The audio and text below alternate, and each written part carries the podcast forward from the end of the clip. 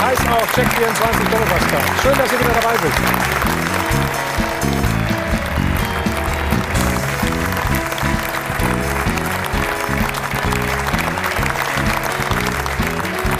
Ein gutes Jahr für die Nationalmannschaft und auch äh, für den Bundestrainer Joachim Löw.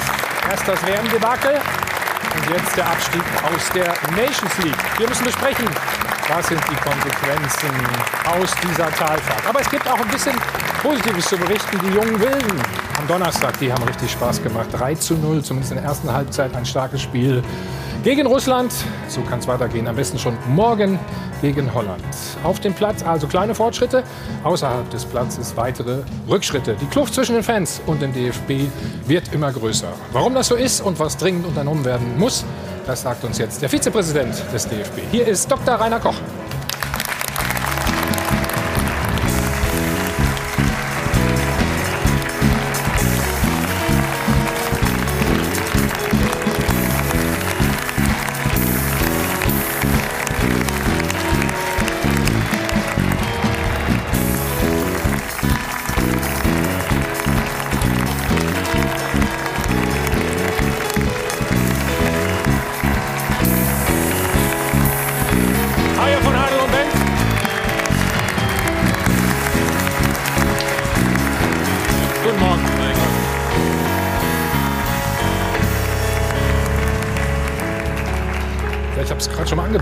Eiszeit nennt man das wohl im Moment.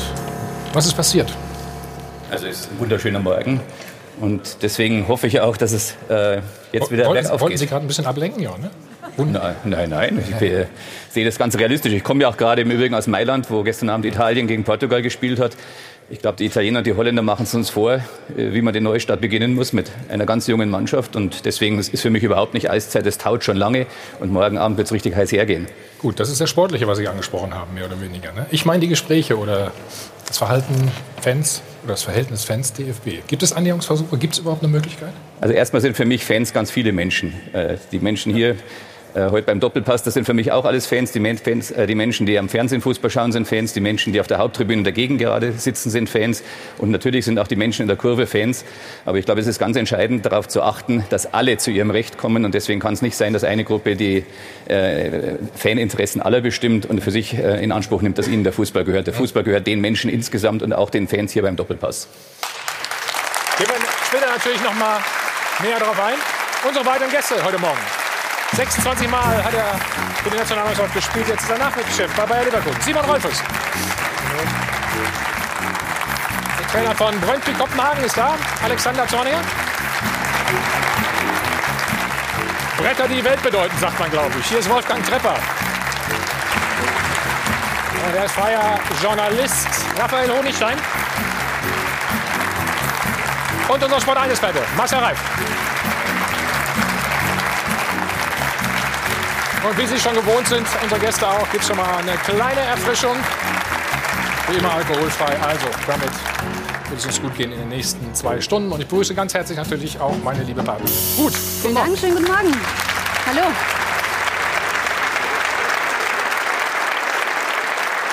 Ja, da ist er doch, der Umbruch. Jogi Löw hat gegen Russland die jüngste Startelf seit dem Confed Cup 2017 auf den Platz gestellt. Im Schnitt waren die Jungs 24,5 Jahre jung, mit Ginter und Neuer nur noch zwei Weltmeister von 2014 übrig. Ja, und die jungen Wilden haben gewirbelt. Dieser 3-0-Sieg war der höchste in diesem Jahr. Aber es war ein Freundschaftsspiel. Und die Frage bleibt, ob Jogi Löw jetzt wirklich auf diesen radikalen Umbruch setzt und diese Linie durchzieht. Die Frage der Woche lautet, ist die Zeit der Weltmeister tatsächlich abgelaufen? Rufen Sie uns an unter der 01379 011 011. Schreiben Sie uns wieder via Facebook und Twitter und unser Live-Voting auf sport1.de ist auch schon wieder online gestellt. Also beteiligen Sie sich gerne an unserer Sendung. Dankeschön. Vielen Dank, Ruth. Das Jahr 2018 sollte man aus dem Kalender beim DFB und der Nationalmannschaft auf jeden Fall streichen.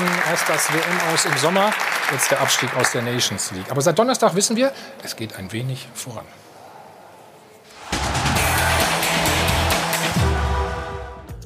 Umbruch bedeutet ja nicht nur junge Spieler einzubauen und altgediente auszusortieren. Eine gute Mannschaft, die auf dem Top-Niveau, auf dem allerhöchsten Niveau agieren will, die braucht immer einen guten Mix. Doch auf dem langen Weg zurück zu einer Topmannschaft werden neue junge Spieler das Bild entscheidend prägen. Vier Jahre sind eine lange Zeit im Fußball. Und so dankbar wir unseren weltmeisterlichen Helden auf ewig sein werden. Auch die ruhmreichste Ära endet irgendwann. Als Bundestrainer Löw nach dem Russlandspiel explizit die Jungen lobte, meinte er übrigens nicht nur den 19-jährigen Havertz. Die Jahrgänge 95, 96 und so, das sind schon auch sehr, sehr gute Jahrgänge. Und eben diesen Jahrgängen entspringt ein großer Teil der neuen Nationalmannschaft. 22, 23-Jährige, die zuletzt die Aufgaben des modernen Tempofußballs bravourös gemeistert haben.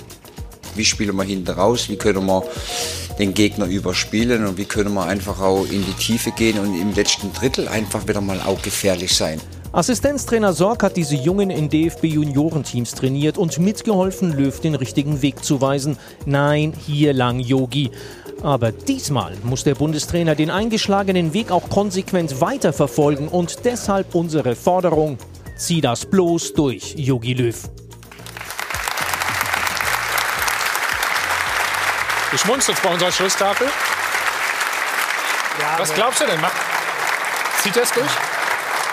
Ja, ich glaube schon. Ähm, ich glaube, dass er vielleicht auch vor der WM schon hätte, hätte ein, bisschen, ein bisschen aufbrechen müssen, aber da es ja nicht funktioniert hat und ähm, ich glaube, dass es ähm, den Weg weitergehen wird. Man muss ja auch so sehen, die Mannschaft muss jetzt entwickelt werden Richtung ähm, Europameisterschaft und ähm, das sind ja, ist ja noch eine Weile hin. Also von daher ist es schon wichtig, dass er jetzt ähm, die Jungen auch einbaut. Alex, was glaubst du, warum das nicht gleich nach der WM passiert ist? Also zunächst äh, den Kommentar, ich schätze Simon sehr, aber vor der WM hätte man vielleicht schon Konsequenzen ziehen müssen bei einer Mannschaft, die Jogi Löw in vier, fünf großen Turnieren kein einziges Mal enttäuscht hat. So hast du selber dann zu sagen, so und jetzt äh, sieht das eine oder andere nicht gut aus. Jetzt machen wir da einen Wechsel. Hätte, hätte glaube niemand verstanden, wenn es gleich ausgegangen wäre. Ich weiß noch, heute vor einem Jahr, ähm, da hat die Mannschaft eine sensationelle Vor ähm, ähm, Vorrunde gespielt. Mit März hat es angefangen. Ich glaube, ist auch genügend aufgearbeitet worden in der Zwischenzeit, äh, medial und aus, aus jeglicher anderer Sicht. Aber ich denke, dass ähm, man auch einem Trainer das Recht geben muss, ähm, auch die Fakten zu analysieren und dann die nächsten Schritte auch zu planen. Du kannst nicht nur von heute auf morgen sagen, jetzt alle weg. Karl-Heinz Wild vom Kicker hat es ja auch geschrieben, ja, nur Tempo und nur Jugend reicht dann auch nicht. Und jetzt muss man mal warten. Das ist auch ein, nächste Frage, sonst wird es zu lang. Nee, Das glaube ich vielleicht da. Also das, das, dauert einfach, das, das dauert einfach. Du kannst nicht von heute auf morgen sagen, wir haben Ballbesitz, Fußball ich habe dich gespielt. ja gefragt, weil du Und Trainer jetzt- bist. Ja. Ja, der Einzige hier. Ja. Und, ähm, und du musst den nächsten Schritt jetzt machen, weg vom Ballbesitz, Fußball und jetzt mal sagen, jetzt spiel wieder auf, umschalten. Das ist auch vom Kopf her, das weißt du, ja, das ist was ganz anderes, wenn du jetzt sagst, wir akzeptieren auch die Fehler im Spiel. In der zweiten Halbzeit sind unfassbar viele Fehler passiert. Aber wenn du das in deiner Spielweise auch einbaust und auch im Training sagst, können wir machen, aber mit, mit Groß, mit Semi Khedira, mit Mesut, Mesut Özil und wie sie alle geheißen haben, da hast du diese Fehler überhaupt nicht in Kauf nehmen müssen und auch nicht dürfen. Ja, das ist schon was anderes. Äh, Und nicht nur sagen, okay, jetzt spielen wir mal auf Umschalten. Also man kann sich nicht so schnell davon lösen. Habe ich das richtig verstanden? Richtig, man kann sich nicht so schnell davon lösen und das Liegt das an den Spielern dann auch? Oder liegt an alle, auch an, an alle. Das musst du auch als, äh, auch als Trainer. Ja. Und ich meine, so viele Weltmeistertrainer haben wir jetzt in der deutschen Geschichte auch nicht gehabt. Also ähm, bei mir überwiegt nach wie vor der absolute Respekt vor dem, was, was er geleistet hat und auch das Wissen, dass er die nächsten Steps machen kann. Ja, weil, wenn gerade eben gesagt worden ist, die Ablösung der Weltmeister, da ist einer in einer ganz führenden Rolle und das ist der Trainer. Marcel? Hast du dich gewundert über dies, diese Aufstellung auch am, am Donnerstag?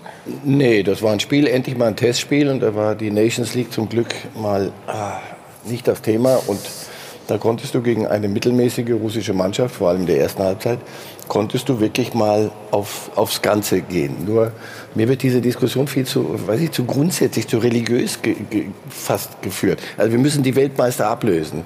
Also wenn Boateng äh, wieder fit ist, und wenn er Lust hat und die Kraft wieder spürt, richtig Nationalmannschaft zu spielen, und dann sagst du, nee, pass auf, du warst Weltmeister, du darfst, du, du darfst hier nicht mehr mitmachen. Das ist doch Unsinn. Sondern sei, sei mir doch froh, dass wir jetzt die, diese jungen Alternativen haben. Aber du kannst das nicht mit einem, als, als eine Grundsatzentscheidung machen. So, wir lösen jetzt ab und jetzt spielen wir nur mit den Jungen. Toni Groß, ein, Weltklasse-Spieler. Wenn er allerdings selber spürt, ich habe die Kraft nicht mehr. Real Madrid kostet so viel Nerven und Kraft das ganze Jahr und dann soll ich noch Nations League und was weiß ich für Leagues spielen und muss das ich habe den Dampf nicht mehr. Das, das rauszufinden, wird für, für Jogi Löw wichtig sein. Aber wenn, wenn Groß wieder ist, willst du dann sagen, ich brauche Toni Groß nicht. Spannend wird es dann allerdings, wenn du grundsätzlich wieder das System ganz anders spielen willst und dann spielst du mit Toni Groß Umschaltfußball. Das wird er nur bedingt akzeptieren. Also so. Ich bin da total auf, ähm, auf der Seite, wenn die Jungs die Leistung bringen und die sind jetzt noch keine 38, ja, arbeiten nächsten Euro, ähm, Euro nicht. Das war doch die Falle von, von Jogi Löw. Wenn das alles 33-Jährige gewesen wären, dann hättest du sagen müssen, Jogi, jetzt, ähm, pass auf, die waren Weltmeister, aber das geht nicht. Die, die kriegen das Aber wir haben ja nicht über das Alter gesprochen, Marcel, ne? unbedingt. Nein, ne? es hat sich herausgestellt, was, was man wissen konnte und ahnen konnte vor dieser WM, aber lassen Sie sich schon wieder diese WM machen, dass es möglicherweise schwer wird, etwas zu verteidigen. Solange du ein Riesenziel hast und junge Leute diesem Ziel entgegenfiebern, kannst du viel aus, mit ihnen machen. Wenn sie, das ist nicht Sattheit oder ich habe keine Nein, Lust, aber, aber sondern es fehlt genau diese 5 Prozent. Und Antoni Groß lässt sich am besten festmachen. Viermal Champions League gewonnen. Ich habe den drei Wochen vor der WM habe ich den beim Finale in Kiew gesehen, Champions League. Wie viel Kraft das alles kostet. Und danach soll der kommen und fröhlich kommen. Wir verteidigen mal den WM-Titel gegen Kasperlmannschaften in Anführungszeichen, Mexiko, Schweden, das wird doch alles, ist nachzuvollziehen. Das hat Jogi Löw unterschätzt. So. Und jetzt zieht er Konsequenzen, aber das ist keine Grundsatzentscheidung, sondern es geht darum, eine Mannschaft zu, zusammenzubasteln aus dem. Mit der Mannschaft der ersten Halbzeit wirst du nicht Europameister. Die Wette gegen Russland, die Wette würde ich gerne halten. Aber wir haben wenigstens mal wieder gewonnen, ne? Na, ja, aber gegen wen denn? Mein Gott, nochmal. Die, die, die, Russen schicken da so eine bessere Thekenmannschaft dahin. In der ersten Halbzeit sind die über den Platz gestolpert. Da, da, wird so getan, als hätten wir Frankreich in Bestbesetzung vom Platz gefegt. Also so ist es ja nur nicht. Und da werden dann die, die jungen Spieler werden da hingestellt als Messias. Äh, mal langsam mit den jungen Pferde. Also da finde ich Zahl. Ja, Und, äh, du hast meinen Blick gesehen. Ja, ja, ich sehe das. Äh, Dollarzeichen. Aber da,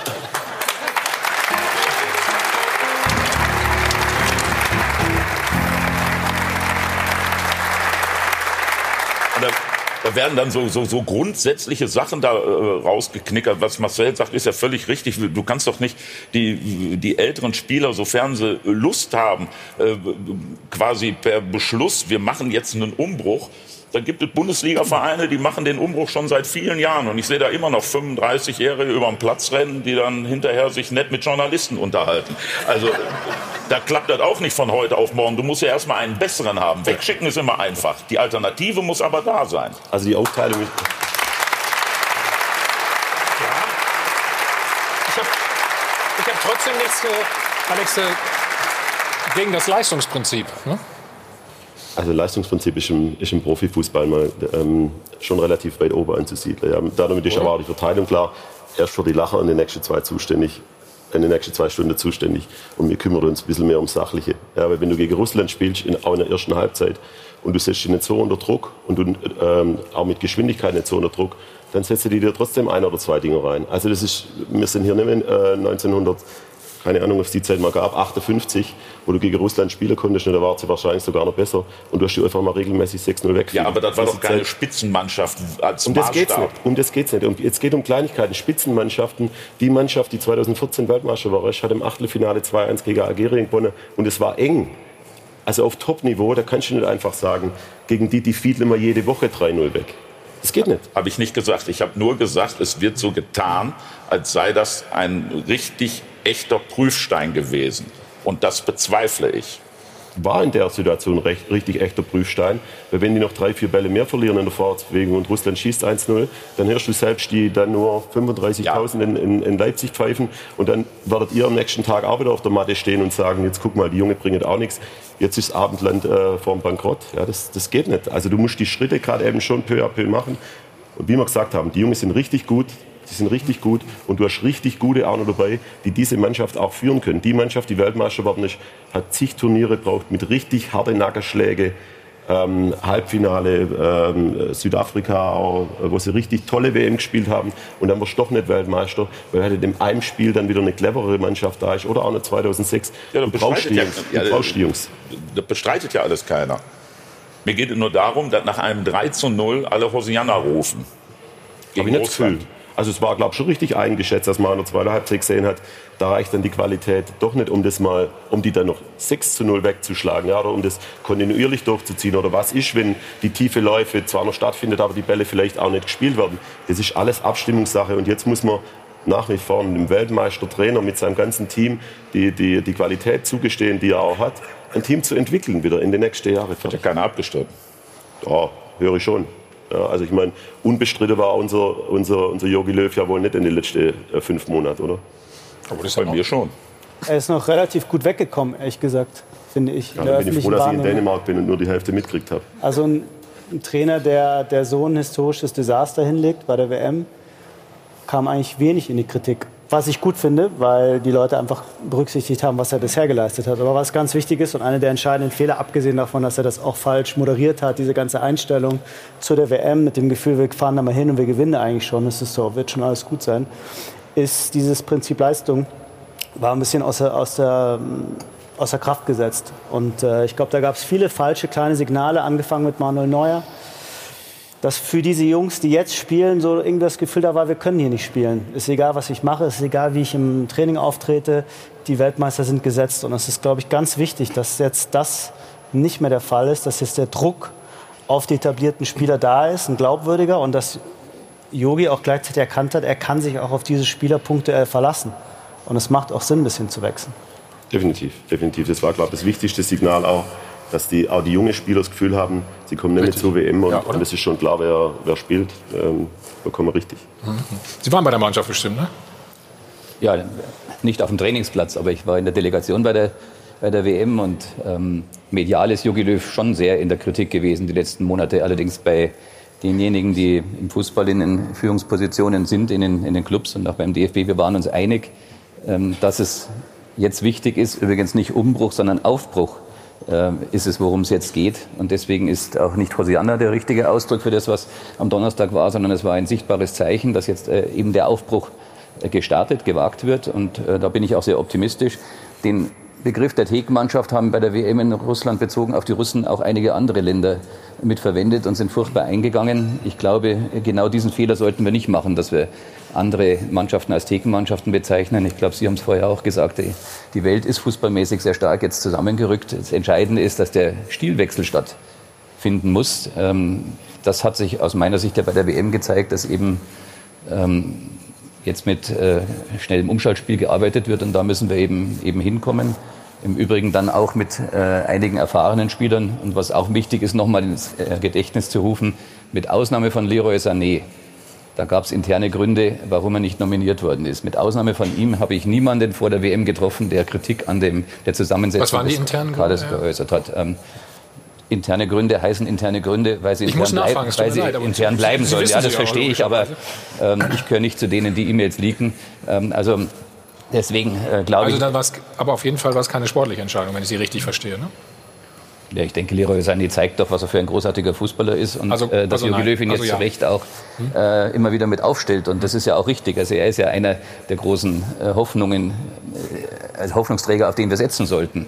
Ähm, ansonsten war aber keine Kritik im Vorfeld bei der WM. Die Mannschaft, die dort aufgestellt worden ist und ähm, ich glaube, ich war nicht der Einzige, der vor der WM gedacht hat, dass wir mit dieser Mannschaft ganz weit kommen können. Der entscheidende Fehler war, dass wir in die Vorrunde halt falsch hineingegangen sind, dass wir das erste Spiel verloren haben, dass wir vor allem gegen Südkorea dann so katastrophal gespielt haben. Aber äh, ich glaube, darf ich eine Frage stellen?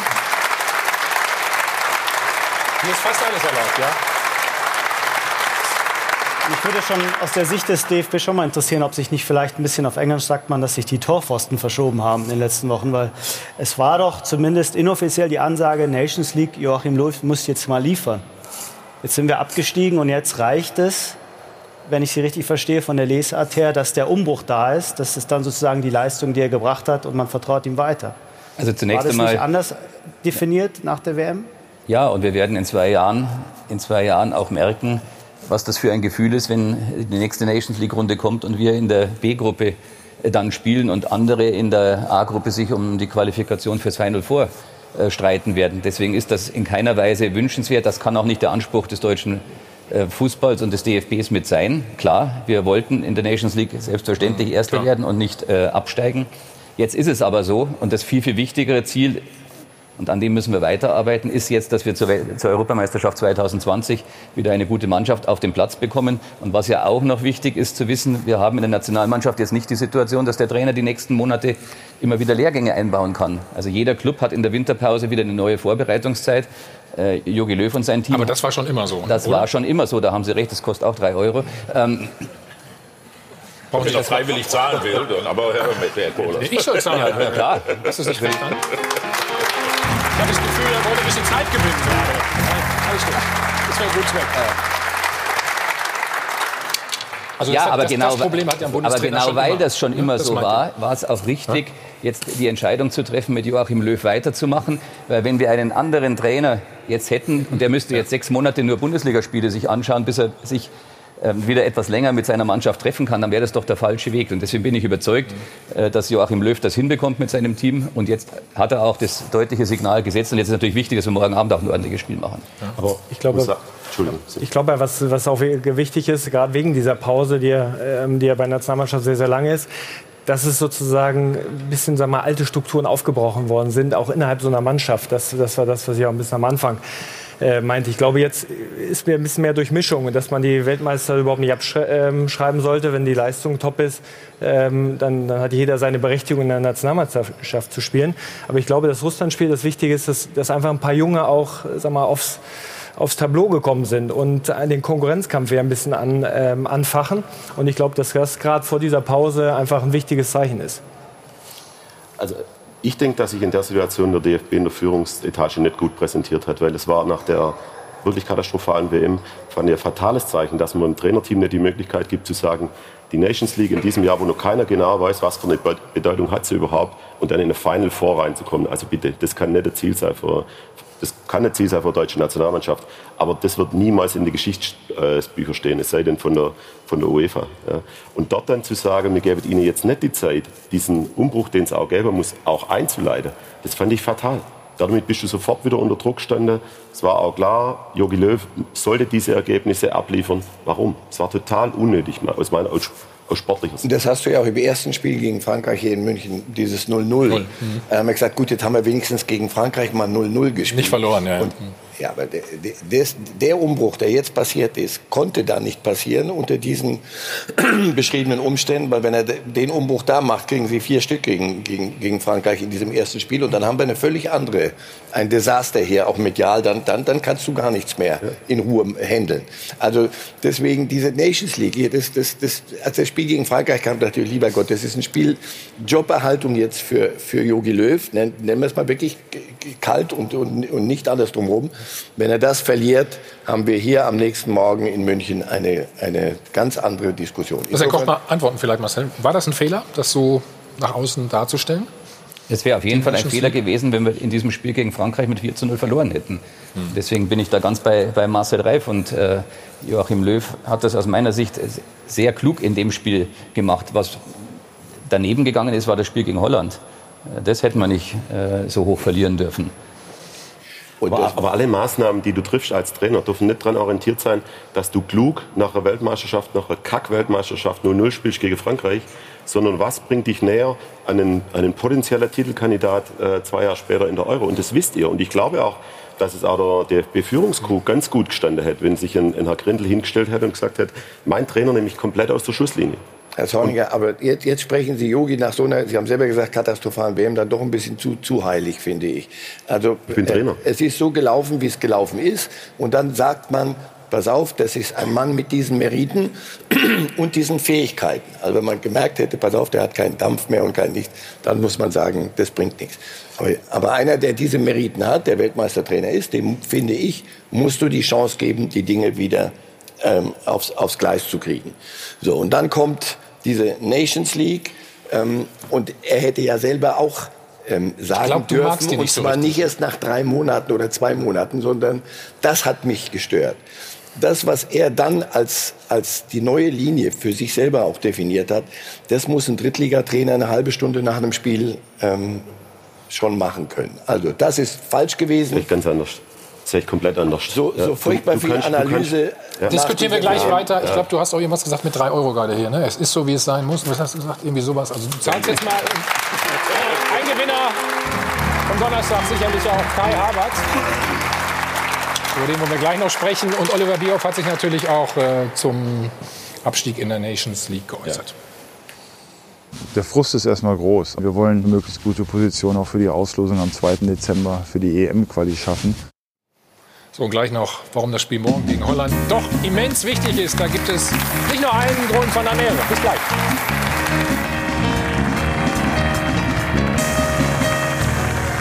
Hi von Band, live aus dem Wildmützeller Münchner Flughafen beim Check 24 Doppelpass.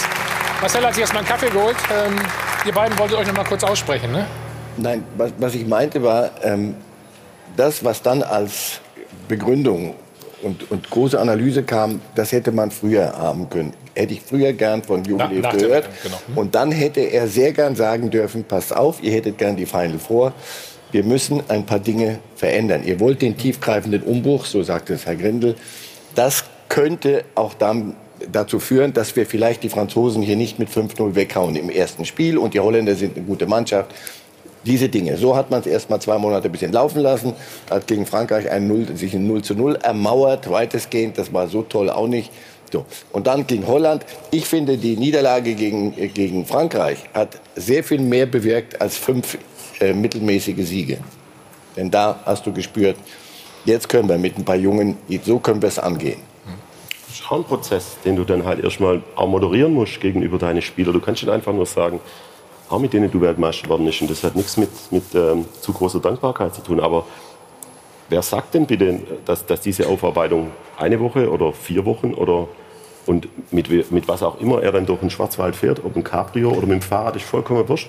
Seine Aufarbeitung, die musste, die musste eine Basis haben und die musste eine Gründlichkeit haben. Und wenn ihr die gern nach, oder wenn die, das deutsche Fußballvolk gern nach vier Wochen gehabt hätte oder nach sechs Wochen, dann ist es nicht der Maßstab für ihn als Trainer. Und alles das, was ihm auch als Schwäche ausgelegt worden ist, das Allereinfachste, was Jogi Löw hätte machen können nach der WM, wäre zu seine Weltmeister fahren, anrufen, mit dem Cabrio fahren und sagen, Jungs, ihr seht selber, ja, das, ähm, der Wind wird uns in den nächsten zwei Jahren so, so entgegenkommen.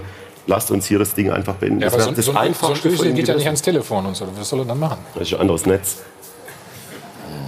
Kann ich nichts machen.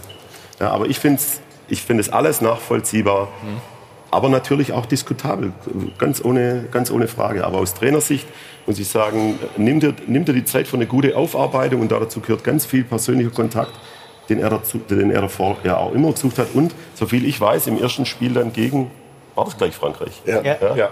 waren, glaube ich, äh, sechs neue Spieler im Vergleich zur, zur WM. Also Spieler, die auch vorher schon mal dabei waren. Aber hat man dann erwartet, dass zwölf auf einmal austauscht werden? Nein. Nee, ein paar hören ja auch immer auf. Was ich ne? erwartet Klar. hätte, dass Jogi Löw nach dieser WM sagt, sehr bald nach dieser WM sagt, ich habe die Dinge in vielem falsch eingeschätzt und ich habe große Fehler gemacht. Das hätte mir gereicht. Nicht ähm, Bauernopfer, äh, Boateng weg, Hummels weg, alles, was, was jetzt so, so drum wabert, wir müssen die Alten irgendwo, irgendwo in, in die Wüste schicken. Sondern die Dinge, die, die ersichtlich waren an dieser WM. Deswegen, äh, das ist kein Widerspruch zur Gründlichkeit. Also da waren ein paar Dinge, die waren sehr schnell klar, dass, es in, in, dass du mit dieser Mannschaft bei dieser WM hätte es sehr viel weiterkommen müssen. Das sage ich nie, nie gern müssen, weil was muss man schon. Aber mit der Mannschaft, mit der Gruppe, das hätte man anders hinkriegen können. Und die Gründe dafür waren, fand ich ziemlich evident. Also, dass, dass es an der Einstellung nicht gestimmt hat. Das haben Sie selber sehr schnell gesehen.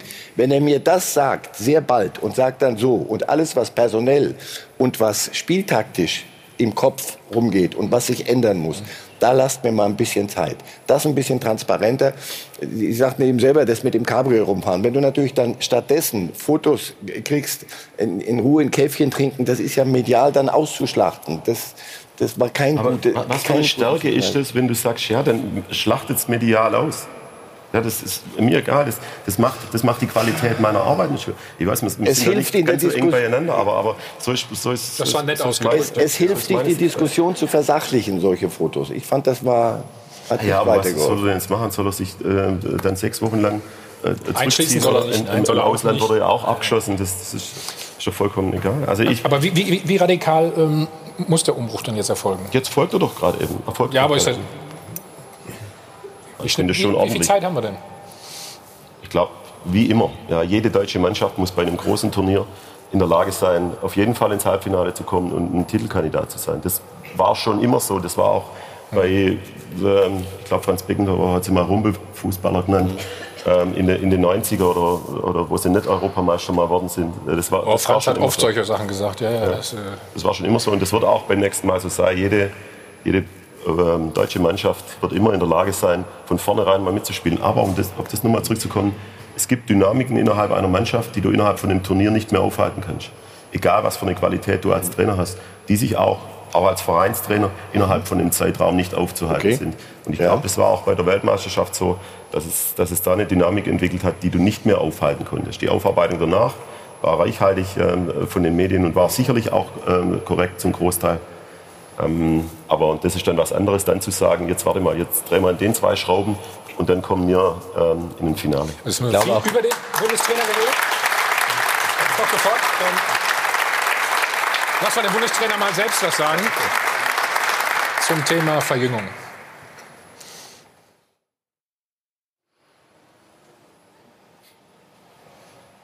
So langsam habe ich ja gesagt, das war auch schon vor der WM geplant, unabhängig vom Ausgang, dass man natürlich jetzt die Mannschaft Richtung 2020 oder dann danach natürlich sukzessive von Jungen muss. Klar, das war eh geplant, aber nach wie vor bin ich der Meinung, eine gute Mannschaft, die auf dem Top-Niveau, auf dem allerhöchsten Niveau agieren will, die braucht immer einen guten Mix und die braucht auch manchmal gewisse Stützen in der Mannschaft, Spieler, die Erfahrung haben, die auch in schwierigen Phasen des Spiels einfach auch mal Einfluss nehmen können. Deutliche Aussage, es bleibt so, ne? Unbestritten. es bleibt so, wie es ist.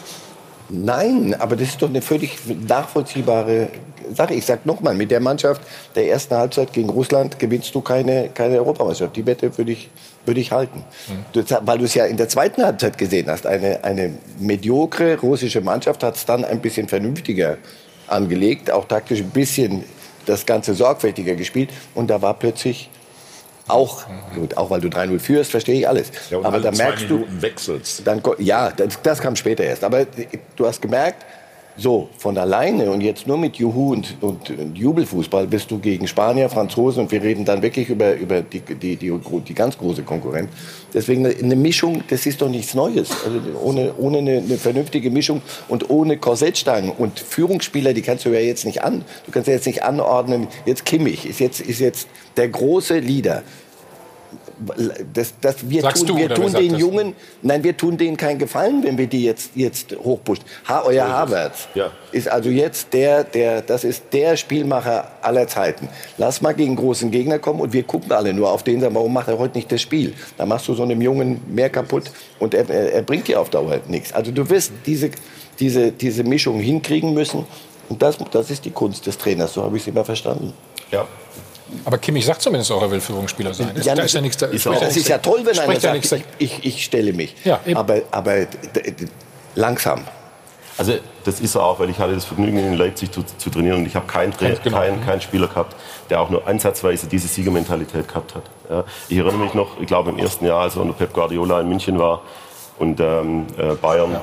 eines der wenigen schlechten Champions League Spiele gehabt hat, ich glaube sogar, es war gegen Juve, und Lewandowski sich zum dritten Mal aufgeregt hat, weil er gefault wird, äh, hat ein, ein, Spieler, der im Jahr davor noch in der zweiten Liga war, äh, hat ihm aufgeholfen und hat gesagt, los, jetzt geht's weiter. Ja, also ähm, Jo ist, ist perfekt geeignet für diese Position mit noch mehr Erfahrung, die er dann auch braucht. Und nochmal, ein Groß, wenn er, diese, die, die, wenn er das schafft, diesen, diesen Transfer jedes Mal hinzukriegen und dann sein siebtes, achtes großes, ähm, sechstes großes äh, DFB-Turnier zu spielen und dazu noch äh, das ganze Jahr über unter Strom bei Real Madrid zu stehen. Wenn, wenn sie das mental, mental, äh, mentalitätsmäßig schaffen, dann sind es Spieler, die dann den Unterschied machen, definitiv.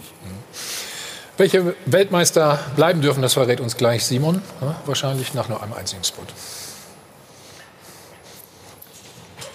So, Simon, ein paar Sekunden Zeit hast du jetzt gehabt zum Überlegen. Ähm, auf wen können wir von den Weltmeistern auf keinen Fall verzichten. So ja, ich würde ich würd das gar nicht mal, wir führen ja eine, an sich eine Statusdiskussion gerade. Okay, warst du Weltmeister oder warst du kein Weltmeister? Ja klar, weil jetzt am Donnerstag nur zwei auf dem Platz waren noch. Ne? Ja, okay, das vielleicht ähm, kann es auch Spiele geben, wo mal ein paar mehr sind. Ich würde das an sich und das, ähm, das sozusagen ja, es nach Leistung geht und die Leistung entscheidet, wer am Ende spielt. Und ich glaube, dass eine Mannschaft immer Stützen braucht, dass es wichtig ist, eine gute Mischung zu haben. Du brauchst auch Spieler, die, die in die neue Führungsrolle wachsen können oder wo das auch ein bisschen Platz gibt sozusagen für eine Führungsrolle. Und deswegen würde ich das nicht auf sagen, der Weltmeister ist nicht mehr gut genug. Der, ähm, so alt sind sie alle nicht. Also ich traue den allen zu, dass sie auch noch mal einen ähm, guten Herbst ihrer Karriere hinlegen. Frage ich noch mal andersrum. Wer ist denn für dich Führungsspieler? Ja, man ist ja ganz klar, dass Manuel Neuer ein Führungsspieler ist. Ähm, äh, als Torwart Kapitän, ähm, auch, auch Toni Kroos ist ein Führungsspieler mhm. der Mannschaft. Das ist ja ähm, ke keine Frage. Aber ähm, ich glaube, dass es wichtig ist, dass jetzt einfach ein bisschen äh, das aufgebrochen ist, was vor der WM schon, schon recht äh, fix war in der Mannschaftsstruktur und sich jeder neu beweisen muss. Und ich glaube, das ist, der, das, ist das Wichtigste in so einer Entwicklung ähm, Richtung Europameisterschaft. Mhm. Es gab ein Problem bei der WM und es, es war, es gab viele nur, Probleme. Nur eins wollte ich gerade sagen. Es gab viele Probleme bei der WM, aber ein Problem, und das hat man so ein bisschen rausgehört, wenn man sich mit den Spielern unterhalten hat, auch mal weg vom Mikrofon ist, dass diese normale, ähm, sagen wir mal, sportliche Hierarchie nicht mehr funktioniert hat. Denn ein Mats Hummels, was ein, ist normale sportliche? Damit meine ich, dass ähm, Spieler, die gesetzt sind, dann aber auch leistungsmäßig so stark sind, dass sie in der Position sind, vielleicht die anderen, die so ein bisschen am Rand stehen, dann mitzuziehen. Das funktioniert aber bei der WM nicht, weil ganz viele dieser Führungsspieler in Anführungszeichen leider sehr schlecht gespielt haben. Und es dann sehr schwierig war für die Jüngeren zu akzeptieren, von denen dann angewiesen zu werden, du musst das machen, du musst hier ran. Da sind ganz viele Sachen so im Kleinen, haben dann nicht mehr funktioniert, was so die normale Kommunikation angeht. Weil, weil eben diese Führungsspieler leider nicht sportlich in der Lage waren, diesen Führungsstatus auch auf dem Platz zu untermauern. Aber gut, ich verliere ja nicht den Status als Führungsspieler, nur weil ich mal ein schlechtes Spiel mache oder, oder vielleicht. Naja, wenn du richtig schlecht bist und dann, und dann am nächsten Tag den anderen erklären willst, warum sie eigentlich noch schlechter waren, dann wirst du vielleicht nicht mehr so richtig wahrgenommen. Also Simon war doch, war, war doch lange genug Kapitän. Hilf mir mal, Manuel Neuer, der beste Torhüter der Welt, wenn er, wenn er fit und gesund ist. Ich denke, da gibt es nach wie vor nicht viel dran zu, zu diskutieren. Fährt zu der WM mit der, mit der Garantie, wenn er, wenn er mitfährt, spielt er auch. Ich glaube nicht, dass das eine glückliche Aussage war. Sicher Wenn er Nein. gut genug ist, lass, lass, ihn, lass ihn spielen. Aber dass er als Kapitän nach einer solchen Verletzung, wo, wo ich genug, ich habe genug Leute getroffen, die gesagt haben, pass auf, der macht kein, kein Profispiel mehr mit, mit der Verletzung, die er da hat und, und der wiederkehrenden Verletzung. Mhm. Dass der mit sich selber auch noch zu tun hatte und dass das dann nicht von den Jüngeren als sofort als, oh, das ist unser Kapitän, der kann uns jetzt, jetzt führen, anerkannt wird, das kann ich nachvollziehen. Also nochmal, nicht lass Neuer raus, weil er nicht gut genug ist. Wenn er gut genug ist, spielt er. Aber dass er hinfährt mit all den Zweifeln davor und mit der Garantie, er wird spielen, ich glaube nicht, dass das ein Zeichen war, das in der Mannschaft funktioniert hat. Und das war der Kapitän.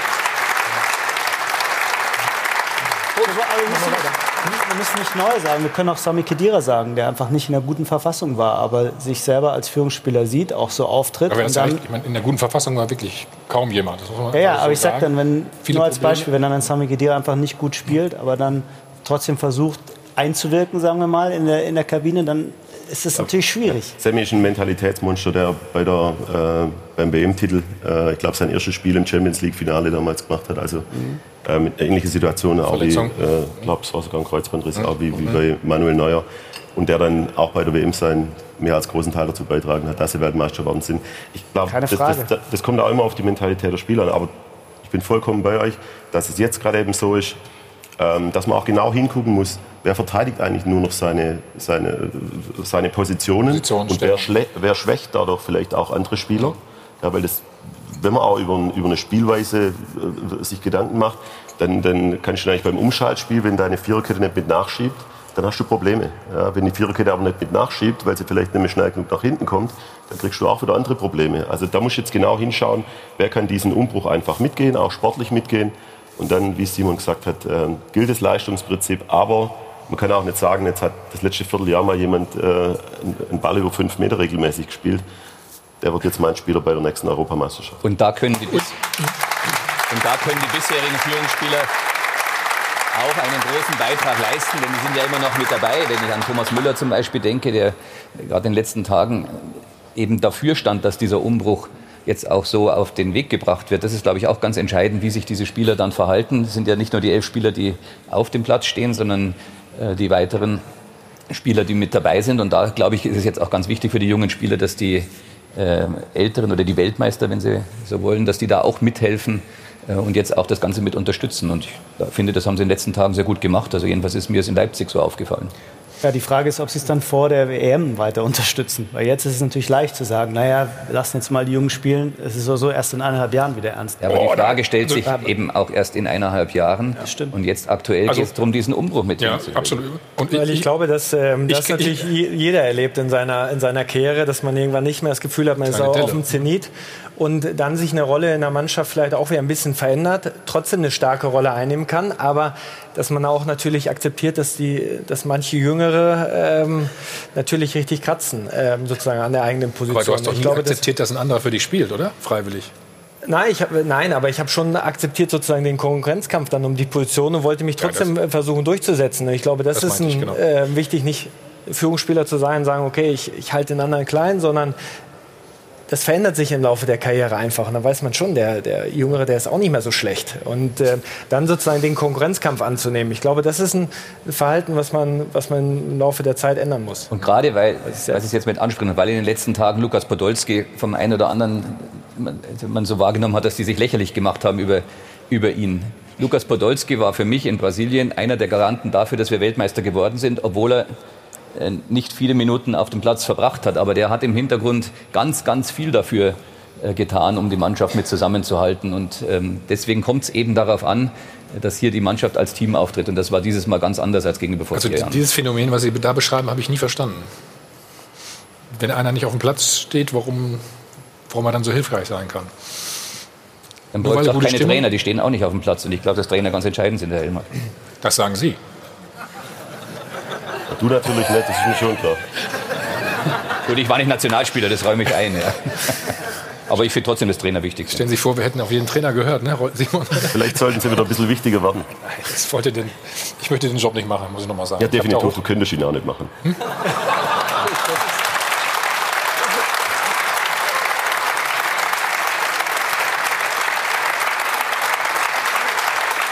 er muss ja nicht bezahlen. Nein, nein, alles gut, alles gut. Das ist keine Phrase, das ist die Wahrheit. Schön, dass du auch mal wieder was sagst an der Stelle. So, komm, wir machen eine Pause. Das macht ja, macht ja, Macht keinen Spaß. Macht ja keinen Sinn. Gleich sprechen wir mal über die jungen Wilden. Das wollen wir doch mal gucken. Kai Havertz, einer der großen Gewinner. Das haben zumindest die meisten gesagt. Ich weiß nicht, wie Wolfgang Trepper das sieht. Und äh, Sie haben wieder die Chance, 100.000 Euro zu gewinnen. Ich drücke Ihnen die Daumen. Bis gleich.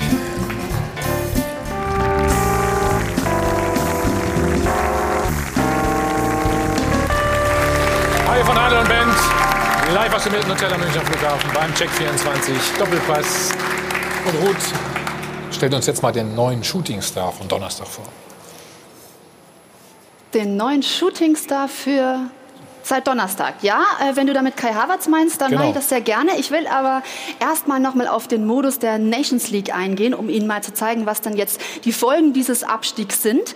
Also, wir sind abgestiegen, da hilft alles nichts mehr. Dieses Jahr war wirklich mau für die Nationalmannschaft. Wir gucken noch mal auf die Tabelle, haben einen Punkt gesammelt. Es hilft also auch kein Sieg mehr gegen Holland irgendwas. Wir werden dann in der nächsten Nations League Runde in der Liga B spielen. Das sind dann also die ja, Mannschaften, die nicht ganz so attraktiv sind. Dazu geht dem DFB auch eine Menge an Geld verloren, rund 1,5 Millionen Euro. So viel also schon mal zum Ausblick. Und trotzdem lohnt es sich für die Nationalmannschaft am Montag gegen die Niederlande noch ein gutes Spiel hinzulegen. Das sieht auch der Teammanager Oliver Bierhoff so. Der Frust ist erstmal groß, auch wenn wir es uns selber natürlich eingebrockt haben und wir müssen uns an die, Na an die eigene Nase packen. Ähm, trotzdem hat sich jetzt für Montag nichts geändert. Wir wollen A, aus Prestigegründen natürlich das Spiel gewinnen. Wir wollen die Entwicklung weiter vorantreiben und natürlich eine möglichst gute Position auch für die Auslosung am 2. Dezember für die EM-Quali schaffen. Genau, das ist nämlich der springende Punkt. Darum geht es jetzt noch um die EM-Quali für dann eben die Euro 2020. Denn da sollten wir unter die besten zehn dieser Nations League eben kommen. Sie sehen jetzt gerade das aktuelle Tableau. Da liegen wir auf Platz 11. Sind also raus aus dem Lostopf 1 aktuell. Das heißt, wir kämpfen im Fernduell mit Polen, Kroatien, auch noch ein bisschen mit England um diesen letzten zehnten Platz. Oder es könnte auch tatsächlich noch ein bisschen höher gehen. Äh, Fakt Fakt ist, wir wollen natürlich in diesen Lostopf 1, denn sonst äh, würde bei der EM-Quali ja direkt ein schwerer oder mehrere schwere Gegner winken. Und jetzt kommen wir doch gerne auch auf die junge Truppe, auf zum Beispiel Kai Havertz ähm, und die Frage an die Runde, ob denn dann eben solche junge Persönlichkeiten auch wirklich diejenigen sind, die dann diesem Druck standhalten können.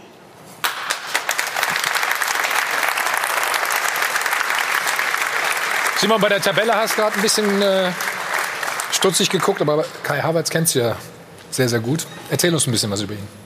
Ja, der ist mir bekannt. Ähm, ja, ist ein, natürlich ein sehr, sehr guter Spieler. Sind sehr froh, dass er bei Bayer Leverkusen spielt. Ist, ist ganz jung äh, zu uns gekommen und hat einen tollen Weg gemacht. Ähm, Wie lange spielt er noch in Leverkusen? Das, das, werden wir sehen, aber er hat noch einen langfristigen Vertrag. Von daher ähm, glaube ich, dass er noch einige Zeit auch bei uns spielen wird. Und das ähm, glaube, für ihn auch wichtig ist, was man jetzt nicht vergessen darf, das war sein erstes Spiel vom Beginn der Nationalmannschaft. Also, dass ihm auch die, die Ruhe und ähm, Zeit zu geben, da reinzuwachsen in die Truppe, dass er ein toller Spieler ist, ähm, das, das wissen wir. Und, aber auch der braucht ein bisschen Zeit. Mhm. Wie sehr hat sich die Aufstellung gewundert? Habe ich am Anfang schon mal gefragt. Das System hat sich auch ein bisschen geändert, war mein Eindruck. Ne? Durch die Ausstellung. Mittelfeld. Harvard zum verkappten Zehner.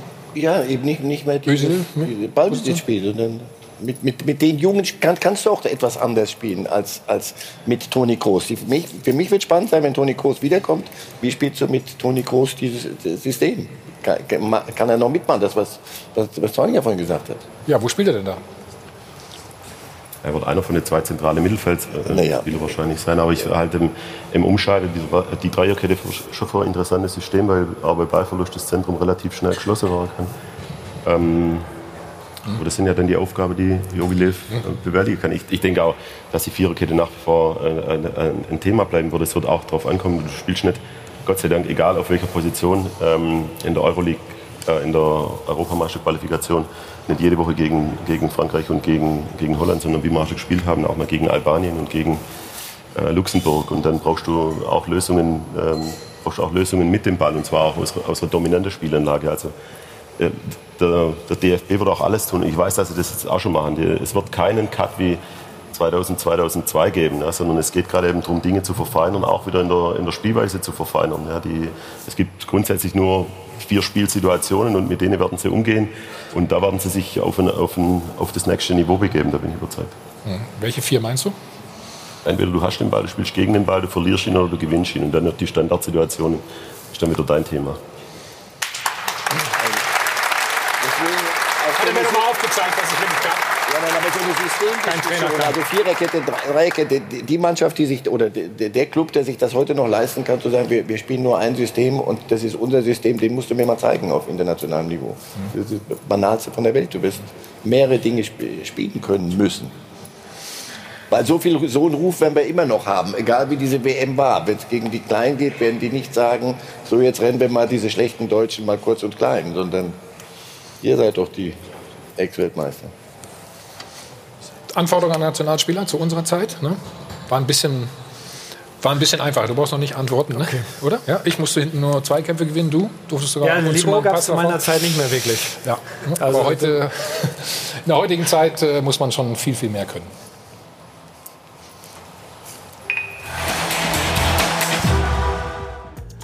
Ein Fußballer muss alles können heutzutage. Nur ein kompletter Spieler ist ein guter Spieler. Dass vielleicht gerade deshalb nicht alles perfekt lief zuletzt, könnte die richtige Schlussfolgerung sein. Denn die Nachwuchsarbeit beim DFB und in den Leistungszentren hat im vergangenen Jahrzehnt viel Wert darauf gelegt, Allrounder herauszubringen, Alleskönner, die nahtlos in Systeme passen, somit irgendwie austauschbar sind und natürlich geschult im Umgang mit Fans und Medien. Der klassische Abräumer vor der Abwehr hat genauso ausgedient wie der Strafraumstürmer, der zwar Tore macht, aber eher wenig Defensiv- und Aufbauarbeit leistet. Und wer dann noch gerne mal aneckt und nicht immer hundertprozentig tadelloses Benehmen zeigt, fällt sowieso leicht durchs Raster. Aber egal ob charakterlich oder rein sportlich, der deutsche Fußball braucht auch spezielle Typen.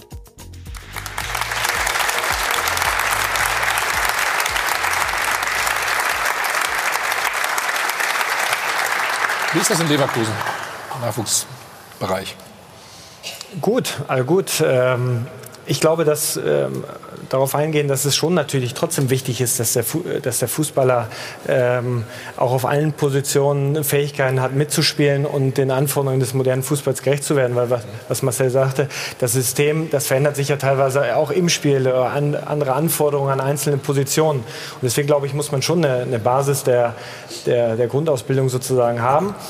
Aber was dann on top ist natürlich, welche Waffe hat ein Spieler? Welche, welche Waffe hat er, um wirklich herauszustechen? Und ich glaube, dass wir da einfach auch den Spielern ein bisschen mehr Raum geben müssen, ähm, äh, dies zu entwickeln und nicht nur in ein Spielkorsett sozusagen oder so einen Matchplan äh, ganz früh schon in der Jugend reinzupacken. Mhm. Warum haben wir das denn überhaupt gemacht?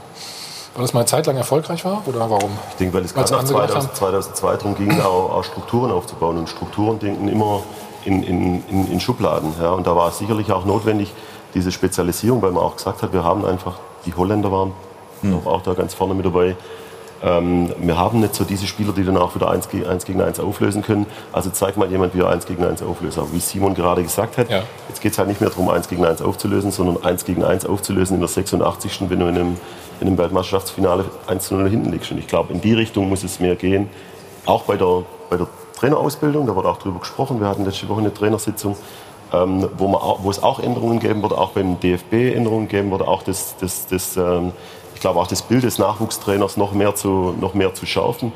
Äh, auch aus seiner Historie heraus, ist es ein Ex-Profi, ist es mehr ein Laptop-Trainer. Ja, da, da, musst du dann, damit kannst du arbeiten, damit äh, musst du dann auch arbeiten. Aber ich glaube, die, die, die, die Einbindung der Mentalität in, ins Training wird ein ganz, ganz großes Thema sein. Ja, dieses auch Wann, wann, kommen die Spieler in die Nachwuchsleistungszentren? Wann hast du deine 10.000 Übungsstunden, um, um einen Bewegungsablauf zu automatisieren? Und wann musst du auch, deine, auch Platz geben, um die Persönlichkeit auszubilden? Was man sehr viel aus den Vereinen hört, ist, dass die Nachwuchsausbildung ähm, eigentlich jetzt eine Trainerausbildung geworden ist. Damit will ich sagen, dass viele Trainer die Chance sehen, weil es ja natürlich auch einen regelmäßigen ähm, Weg gibt, gleich in die Profijobs von der U23, von der U19 sich da zu verwirklichen und eigentlich mehr darauf abzielen, ihre Taktik ähm, auf den Platz zu bringen, Ergebnisse auf den Platz zu bringen, als die individuellen Spieler selbst zu fördern, um selber besser dazustehen. Ja, die, die, Argumentation ist mir klar, aber es ist Aufgabe der, Nachwuch, der Leiter der Leistungszentren, ganz klar. Ja, dass, das, dass diesen Anspruch, ich habe mit Hannes Wolf noch gesprochen, er hat gesagt, er ist total aufgegangen und er hat auch eine Zeit gebraucht, um sich auf diese unter 17-Jährigen, am Anfang dann noch unter 19-Jährigen einzustellen. Das ist ganz klar Aufgabe der Nachwuchsleistungszentren, zu sagen, du kannst dich bei uns weiterentwickeln, aber wenn ich nur ansatzweise sehe, dass du einen, einen, äh, jemand mit einem äh, äh, Relative Age Effekt nicht spielen lässt, der also spät im Jahr geboren ist, nur weil er vielleicht physisch ein bisschen hinterherhinkt, dann bist du halt nicht mehr weiter unser Trainer. Aber was ist daran schlecht? Ich meine, die Trainer, die sich jetzt aus den Nachwuchsleistungszentren auch teilweise durchgesetzt haben, die haben schon auch in der Bundesliga jetzt auch bewiesen, dass sie, dass sie Qualität Die sind auf jeden Fall gut. Die, die, die Kritik, die man nur hört oder wo jetzt, glaube ich, der eine oder andere Verein, auch übrigens Stuttgart, darüber nachdenkt, ist eben, kommt dabei die individuelle Ausbildung zu kurz. Wenn der Trainer versucht, eigentlich selber über diesen Weg einen gut, besseren Job zu bekommen und sich selber gut darzustellen. Also Weiterentwicklung an sich des Trainers ist ja, ist ja erstmal kein Problem. Also auch nicht Problem für eine Nachwuchsmannschaft. Vielleicht den eigenen Karrieregedanken über die individuelle Entwicklung des, des Spielers zu stellen oder der, ähm, das ist ja dann ein Problem, wenn du so einen Trainer hast. Aber an sich glaube ich einfach, dass wir ähm, eben auch gefordert sind im, im Nachwuchsleistungszentrum, die Trainer zu entwickeln. Ja, und wenn dann tolle Trainer rauskommen und ihren, ihren Weg dann Richtung, Richtung Bundesheer machen, ist ja überhaupt gar kein Problem. Nur mit welchem Ansatz?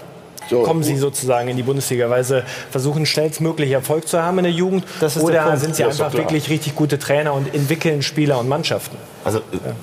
Wenn so ein Trainer äh, dann, dann hochkommt, dann, dann, steht dahinter, war, war deutscher Meister U17, mhm. war deutscher Meister U19. Es steht nicht mhm. drin, was nehme ich an, für euch das Entscheidende sein muss, hat den und den und den und den rangeführt bei uns an die, an, an die, an die Profimannschaft. Profis, ja. das, hat, das ist hundertmal wichtiger als noch ein U17, U19. So ist es. Und ihr redet aber alle nur von weiterentwickeln. Die individuellen Fähigkeiten in jeder Hinsicht werden eigentlich zwischen sechs und zwölf Jahren bei jungen Menschen erzeugt. Da ist aber niemand in den Nachwuchsleistungszentren. Und ich glaube, äh, wir brauchen jetzt auch ein völliges Umdenken und eine ganz andere Aufbruchstimmung, um uns wieder auf das zu besinnen, dass so eine Ausbildung über viele, viele Jahre hinweg erfolgt. Und wir wissen, dass bei den 13-Jährigen, die später mal Nationalspieler werden, so gut wie niemand in den Nachwuchsleistungszentren und in den Akademien der Bundesliga-Clubs ist. Und ich glaube, darauf müssen wir jetzt den Blick mit richten. Ich zum Beispiel von meiner Funktion her, ich denke an die WM 2034. Die Spieler, die dann Nationalspieler sein werden, die sind alle schon geboren und die sind auch alle schon, fast alle jetzt schon in Fußballvereinen, aber so gut wie niemand bei einem Profiklub. Und deswegen, genau an der Stelle ist es eben so wichtig, dass 25.000 Vereine im Fokus sind. Und deswegen ist es auch so wichtig, dass der Profifußball auch sagt, da kümmern wir uns auch mit drum und nicht nur darüber diskutiert, wie Spieler, die angeliefert werden, dann weiterentwickelt werden. Denn wenn die nicht mit den individuellen Fähigkeiten kommen, dann wird man aus denen auch keinen Weltmeister mehr machen können. Aber wenn wir natürlich über den Top-Bereich sprechen, dann müssen wir über die Ausbildung im Top-Bereich auch, auch tatsächlich sprechen. Ja, die, dass du diese Basis dann hast, aus der die Spitze dann hochgeht, das ist, glaube ich, ganz Ja, aber- normal. Übrigens kann ich nur sagen, ich möchte an die WM 2034 mit 68 Mannschaften noch gar nicht denken. Also erstmal Nur wird's- 68 ist nicht Ja, reich. schlimme. Ich habe gerade nachgedacht, wie alt ich dann bin. Das hat mir viel mehr Sorgen bereitet. Weißt du? Das ist doch genau, das ist aktuell genau der Fehler, den wir machen, dass Ja. wir ähm, gar nicht so sehr wahrnehmen. Die oberen Jugend Nationalmannschaften, Jugendnationalmannschaften, die liefern noch ganz ordentliche Ergebnisse, aber wir haben tatsächlich gewisse Probleme in den unteren U16, U17 Jugendnationalmannschaften. Das hat aus meiner Sicht auch etwas damit Mhm. zu tun, dass wir uns zu wenig darauf konzentrieren, wie wir in den Anfangsjahren äh, dafür sorgen können. Übrigens Trainerausbildung ist da auch dann ein Thema. Äh, Was dafür- sind denn die Veränderungen? Hat ja ähm, Alex gerade angesprochen. ja gut, die der das- DFB jetzt beschlossen Ich glaube, das sind hat. jetzt eher. Veränderungen äh, gemeint gewesen, die Nur den, der Profitrainer oder was? Nee, dass, dass die Die- Aufteilung der Trainer, aus was für einer Ebene komme ich und wie kann ich den dann, dann spezifisch entweder in der Profibereich ausbilden oder im, im Nachwuchsbereich auch, auch besser ausbilden. Ja, also das war ein Thema jetzt auf der, auf der Trainerfortbildung auch und der, der Tobias Haupt, äh, der, der Leiter von, der- von, der- von der Akademie, ähm, hat es auch schon, hat es auch Genau, schon bestätigt. Ich glaube, das, das gibt es auch. Aber irgendwann, irgendwann wird die Grenze erreicht sein. Irgendwann ist man bei den Sechsjährigen und dann überlegt man sich, was für Strukturen und die können nachher alles. Aber du holst es so früh in die, in die Leistungszentren, dass es Ja, aber das, erstens passiert das nicht, Gott sei Dank nicht. Wir müssten nämlich auch mal über all die vielen jungen Menschen nachdenken, die mit dem Traum als Zwölfjähriger zu Bayern München oder zu BVB gehen und dann mit 14 wieder aussortiert werden. Ähm, Das sind nämlich die Probleme, die wir dann haben in den Verbänden, weil nur die Besten übrig bleiben. Deswegen ist es gut, dass wir dafür sorgen, dass die Kinder bei ihren Familien bleiben und dass sie vor Ort bestmöglich ausgebildet werden. Und genau an der Stelle muss der Profifußball mithelfen. Und deswegen äh, äh, muss man anerkennen, die, die, die große Leistung, die in diesen vielen tausend Fußballvereinen in Deutschland da erbracht wird. Wie kann er denn helfen, Herr Koch? Der Profifußball? Oder wie sollte er aus Ihrer Zunächst mal natürlich durch Geld. Gut, klar. das ist aber eine klare Aussage. Ja, klar. Klar, wir, Ja. und es ist jetzt auch in den letzten Monaten ja einiges an Verbesserungen passiert. Also wir haben jetzt ja äh, von der äh, Bundesliga die, die Zusage nicht nur bekommen, sondern auch umgesetzt bekommen, dass jetzt bis zum sechsten Lebensjahr ähm, zurückgehend honoriert wird, wenn ein Spieler später einen Profivertrag etwa bei Bayer Leverkusen bekommt. Das ist ein großer Fortschritt. Das ist wenigstens mal eine Form von Anerkennungskultur, dass die Ver Verantwortlichen in diesen Clubs merken, ja, wir haben auch unseren Beitrag dazu äh, geleistet, um später ein ganz großer zu werden. Jetzt weiß ich nicht, bei wem Sie äh, in ganz jungen Jahren mitgespielt haben, aber ich glaube, es war auch nicht immer der spätere Profiklub. Und da sind ganz, ganz viele Menschen mit tätig, die im Übrigen in diesen Tagen damals alle das unentgeltlich gemacht haben. Und genau da müssen wir dazu kommen, dass das ganz anders wieder anerkannt wird. ist aber auch. Ist ja auch ein, ein, gesamte, ist auch ein gesamtgesellschaftliches Problem, ja, dass du diese, diese Leute halt nicht mehr in der, in der- in der Vielzahl dann auch, dann auch findest. Ja, dass, dass, äh, dass die Selbstverwirklichung natürlich ein großes Thema heutzutage ist und ich da nicht zwingend dann bei, bei minus 8 Grad im Dezember noch oder auch zu einem Hallenturnier äh, mitfahren muss, wenn ich mit meinen Söhnen eigentlich zum Skifahren gehen will.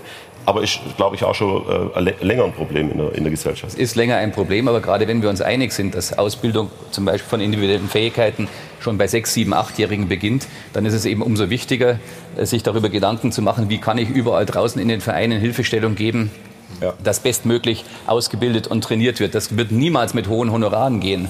aber mit bestmöglicher Qualifizierung. Also wir haben Wissen online inzwischen ja im DFB sehr stark äh, installiert und ein Zusammenwirken, um den ehrenamtlichen Trainern auch das Gefühl zu geben, sie leisten einen großen Beitrag dafür, dass später unsere Clubmannschaften und die Nationalmannschaft sehr erfolgreich sind. Das wäre dann schon ein großer Fortschritt. Das ist in den letzten Jahren ähm, deutlich zu kurz gekommen, äh, wo doch über viele, viele Amateur-Jugendtrainer Amateur, äh, ja eher ein wenig lächelnd hinweggegangen worden ist und man nur gesagt hat, die, das, was bei 16, 17, 18-Jährigen in den Akademien der Nachwuchsleistungszentren der Profiklubs stattfindet, ist das Entscheidende. Ah, das, das äh, weiß ich nicht, ob das unbedingt äh, ist, vielleicht auch je nach, je nach Vereinskultur, aber das, äh, bei uns ist das schon klar, dass wir haben, und das Fundament unserer Jugendmannschaft ist immer, sind die Nahgebietsspieler sozusagen aus dem Umland von, von Leverkusen. Und da wissen wir schon, dass wir sag mal, versuchen, die auch zu unterstützen, ähm, kooperativ sind, wenn sie mal reinkommen wollen, unsere Nachwuchsarbeit sehen wollen, dass wir Hilfestellung geben. Also ich glaube schon, dass, ähm, dass die Profiklubs auch da sensibilisiert sind, zu sagen, okay, wir, wir müssen die. Äh, ist viel passiert, um gebe ich Ihnen recht. Aber es ist wichtig, dass wir erkennen, dass wir hier an gemeinsamen Strukturen arbeiten müssen, dass wir eben unterstützen müssen in jeder Region, wo ein Profiklub beheimatet ist. Wir machen das übrigens in Bayern auch. Dass, ähm, wir dort, wo die Bundesliga-Clubs sind, sollen die besten kleinen jungen Spielern natürlich in die Akademien schon auch als Zehnjährige gehen. Aber in den, äh, in den Regionen, wo wir etwa in Bayern keine Profiklubs haben, dort müssen wir eben Nachwuchsleistungszentren bilden. Und da wäre es wieder wichtig, dass die Profiklubs das auch entsprechend mit unterstützen. Aber da beißt sich die Katze ja irgendwann dann auch in den Schwanz. Wenn Sie vorhin selber sagen, letztendlich das, das was helfen kann, um diese Sachen zu machen, die Sie gerade erklärt haben, dann brauchen wir mehr Geld. Und äh, letztendlich scheitert immer alles am Geld. Und dann passiert sowas, dass der DFB mit Juhu so eine Kotelett-Veranstaltung wie die Nations League hochjubelt, weil da, dadurch wird wieder Geld generiert. Da braucht man, wie Sie sagen, um auch Sechsjährige schon ranzuführen. Irgendwann überlegen wir dann, ob wir pränatal schon irgendwas machen können, um die Profis zu kriegen. Das, letztendlich geht es, und du hast gerade gesagt, äh, wir überlegen dann, wie wir Hilfestellung äh, leisten können. Sie sagen, die Leute, die das ehrenamtlich machen, müssen auch eine Anerkennung kriegen. Es geht letztendlich alles ums Geld. Und da ist die Sache nicht ehrlich genug.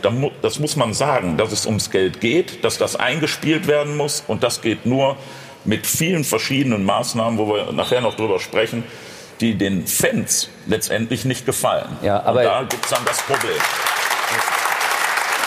Es geht um Geld.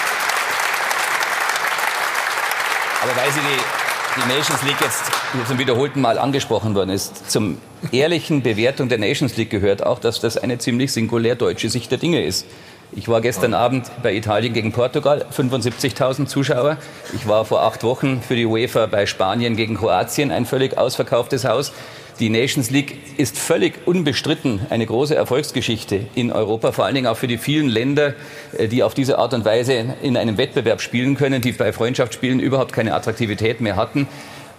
Und morgen Abend werden wir erleben, und das macht das Spiel dann ja auch so interessant, dass es für die Holländer ja darum geht, noch Gruppensieger werden zu können, ähm, wie wichtig das ähm, dort ist. Und wenn Sie gestern die Portugiesen erlebt hätten, die jetzt das Final Four wahrscheinlich ausrichten werden, dann haben Sie sehen können, was diese, dieser Wettbewerb für einen Stellenwert gewonnen das, hat. Das verstehe Herr ich Koch, das, das verstehe fragen Sie doch mal einen normalen Zuschauer, die konnten ihn doch alle vor einem halben Jahr nach der WM schon konnte Ihnen doch niemand erklären, wie diese ganze Veranstaltung funktioniert.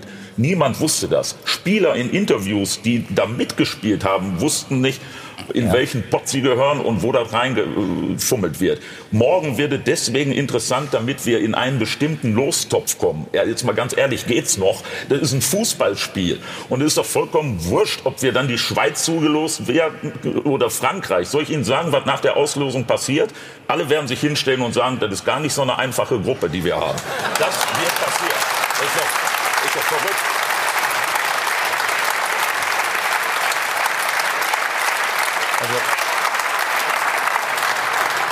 Also ich glaube nach wie vor, wenn du im Top D bist, dann spielst du ja nicht gegen Deutschland. Also das heißt, dass, äh, diese Spiele, die dort stattfinden unter den Teams der, der Gruppe D, die sind nicht interessant. Ich habe das Vergnügen, in Dänemark zu trainieren. Wir hatten im letzten Spiel mit der Nationalmannschaft, auch aus Gründen, weil die Nationalmannschaft nicht antreten ist, äh, 7000 Zuschauer. Also das ist nicht nur eine Erfolgsgeschichte und ich glaube, man muss es auch immer, immer aus der anderen Sicht sehen, nämlich die der, der Spieler und auch die der, der, der wieder der Trainer. Ja. Die Trainer waren, glaube gar nicht eingebunden in, diese, in dieses Entscheidungsprinzip, genauso wenig wie beim Videobeweis übrigens. Und, ähm, und, und dann sollst du aber bitte die Leistung abliefern. Natürlich ist es doch von der mentalen Belastung auch für die Spieler was anderes, vor allem nach, nach der WM, wenn du dann gegen Frankreich und gegen Niederlande spielst und, und du genau weißt, du solltest dir jetzt keinen Patzer mehr erlauben. Ja, das finde ich ganz menschlich.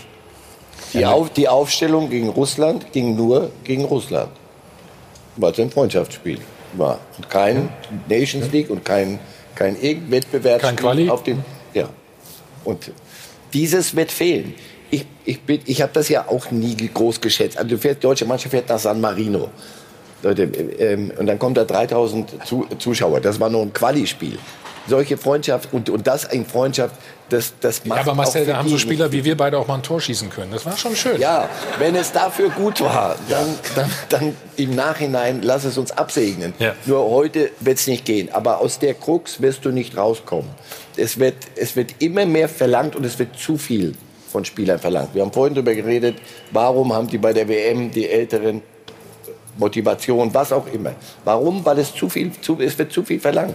Und noch ein Wettbewerb und noch ein Wettbewerb. Das Jahr ist, ist nicht lang genug für das. Und ein, ein Mensch, und wenn er noch so gut und so viel besser trainiert ist, als es früher der Fall, als es bei euch vielleicht noch der Fall war, weil sich vieles weiterentwickelt hat. Nein, du warst austrainiert. Also sich vieles weiterentwickelt hat, der kommt an seine Grenzen.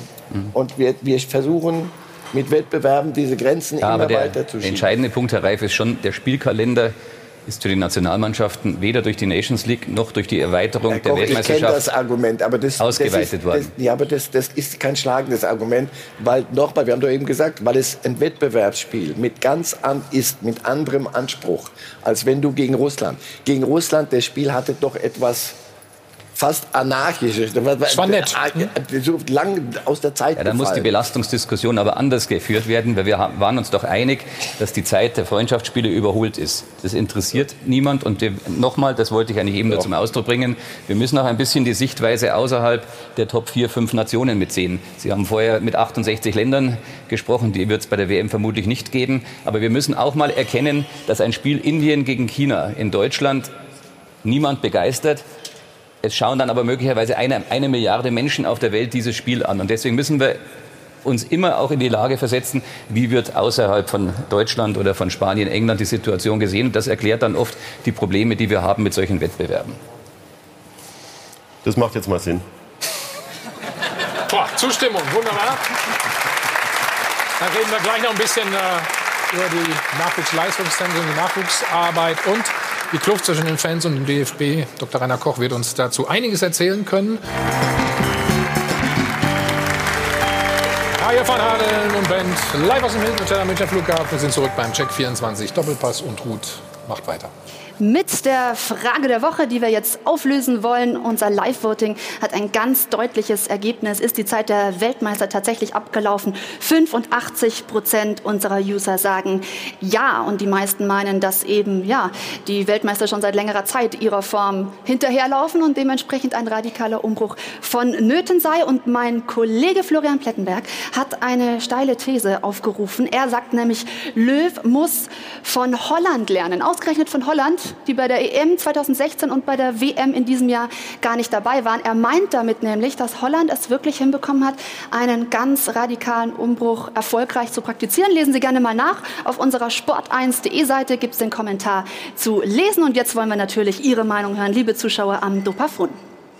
Die Zeit der übersättigten Weltmeister ist schon lange abgelaufen. Man hat es 2014 verpasst, den radikalen Umbruch einzuleiten. Junge Spieler hätten schon viel eher gebracht werden müssen. Und auch Jogi Löw hat es verpasst, auf dem Höhepunkt seiner Karriere zurückzutreten und den Posten freizumachen für einen neuen, jungen, innovativen Trainer, der diesen Umbruch begleitet hätte. Natürlich ist die Zeit der Weltmeister noch nicht vorbei. Es ist die Aufgabe des Bundestrainers, jetzt mit den Jüngeren eine gesunde Mischung aufzubauen, aber nicht plötzlich alt gegen neu austauschen. Ich bin der Meinung, dass die Zeit der Weltmeister vorbei ist. Es fehlt am Tempo. Die Leute sind übersättigt.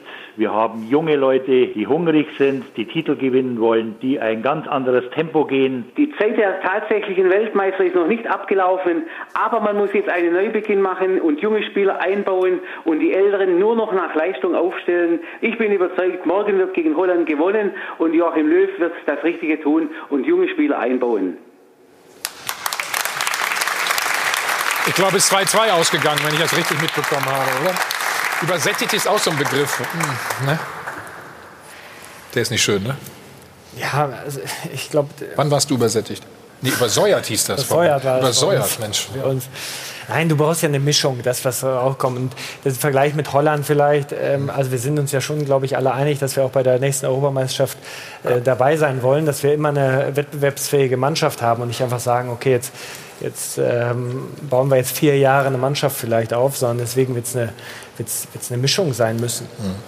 Koch hat schon eben gesagt, wir haben vielleicht in den U-Mannschaften ein bisschen Probleme, aber du als Engländer wollte ich schon fast sagen, aber die Engländer haben irgendwie den Dreh bekommen. Die haben total erfolgreiche U-Mannschaften. Was haben die gemacht? Was haben die geändert?